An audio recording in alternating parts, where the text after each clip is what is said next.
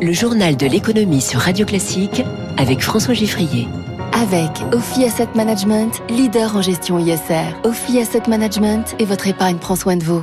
Tous les matins, Radio Classique passe l'économie au scanner. À la une ce mercredi, Gare du Nord à Paris. On abandonne tout et on repart à zéro. La tech française en forme avec deux licornes galopantes. Le patron de Miracle qui a annoncé hier soir sa levée de fonds de 555 millions de dollars sera en direct dans le studio de Radio Classique à 6h45 pour le Focus Echo. Et puis un budget de l'État 2022 bien curieux où dépenses et recettes semblent minorées. Radio Classique. 22h15 hier soir, la SNCF a fait passer le message. Votre attention, s'il vous plaît, compte tenu des dérives insupportables par rapport aux engagements contractuels, la SNCF ne peut que constater la défaillance grave de son concessionnaire et prononcer sa déchéance. Voilà pour les mots du communiqué envoyé par le groupe au sujet de la rénovation de la gare du Nord à Paris. Bonjour Eric Mauban.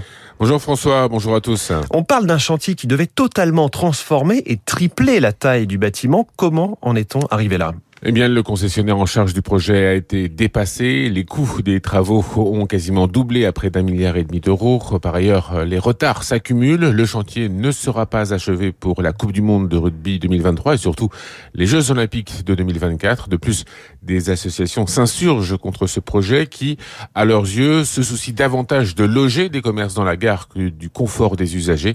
Cependant, pas question d'abandonner l'idée de rénover la gare du Nord. Elle est totalement inadaptée à la montée du trafic passager qui devrait augmenter sensiblement d'ici à 2030, mais également aux aspirations des riverains. Tous les acteurs du projet, notamment la ville de Paris, la SNCF, les régions Île-de-France et Hauts-de-France, vont devoir s'entendre sur un, nouveau projet moins ambitieux, mais à la hauteur des enjeux de mobilité des décennies à venir. Merci Éric Mauban. Autre budget qui s'envole, celui de l'État français pour 2022, 11 milliards d'euros de dépenses supplémentaires l'année prochaine. Enfin non, ce sera plus que cela, mais combien exactement? Réponse inconnue à ce stade. C'est donc un, budget à trous qui sera présenté ce matin, ce qui a passablement agacé le Haut Conseil des finances publiques. Émilie Vallès nous l'explique. Il y a d'abord deux inconnus, deux réformes pas encore arbitrées qui ne sont pas prises en compte pour l'instant dans ce budget. Le revenu d'engagement et le plan d'investissement. Or, cela pourrait se chiffrer en milliards d'euros.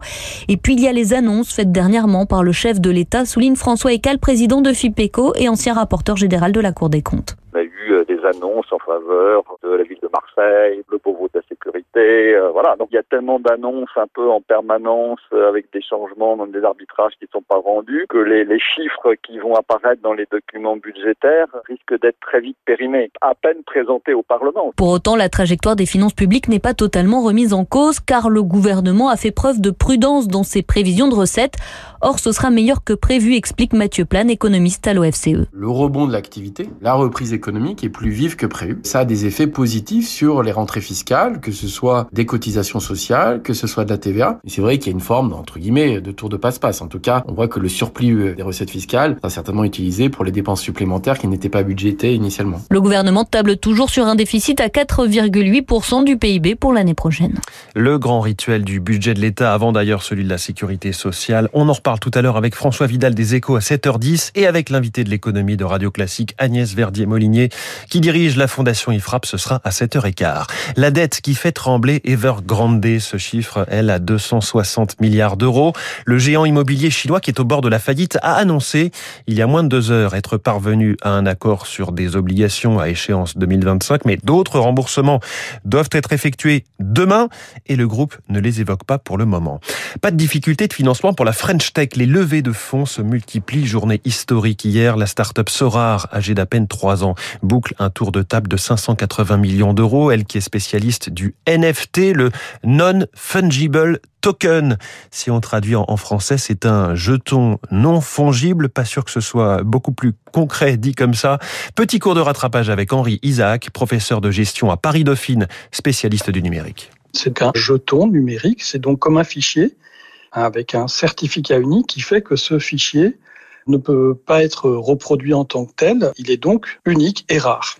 On va pouvoir faire des événements uniques où les gens, par exemple, auront des morceaux de musique qui seront complètement uniques. On peut tout à fait imaginer que dans des concerts, les gens qui ont participé au concert obtiennent un NFT de ce concert, donc un morceau qui n'est jouable que par les gens qui ont ce NFT.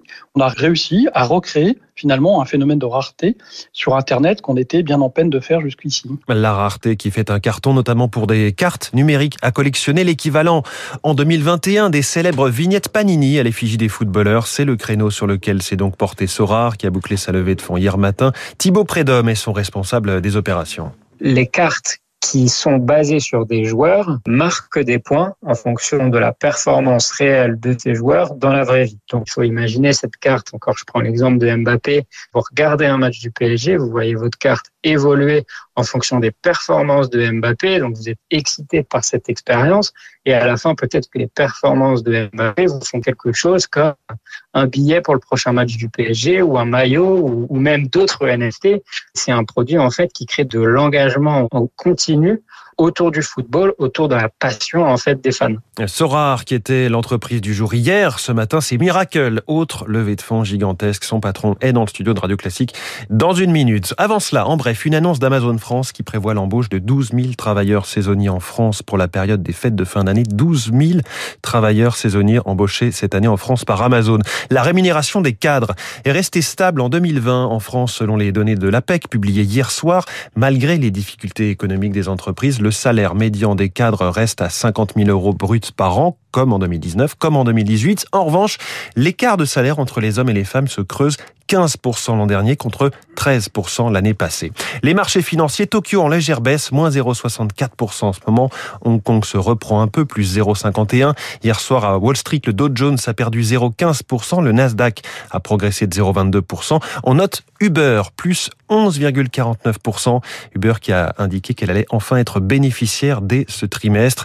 Hier à Amsterdam, Universal Music Group a signé un très bon début pour son introduction en bourse, finissant à 25,10 euros, soit 35% au-dessus de son prix d'introduction. À l'inverse, son ancienne maison mère Vivendi s'est effondrée de 19% à Paris.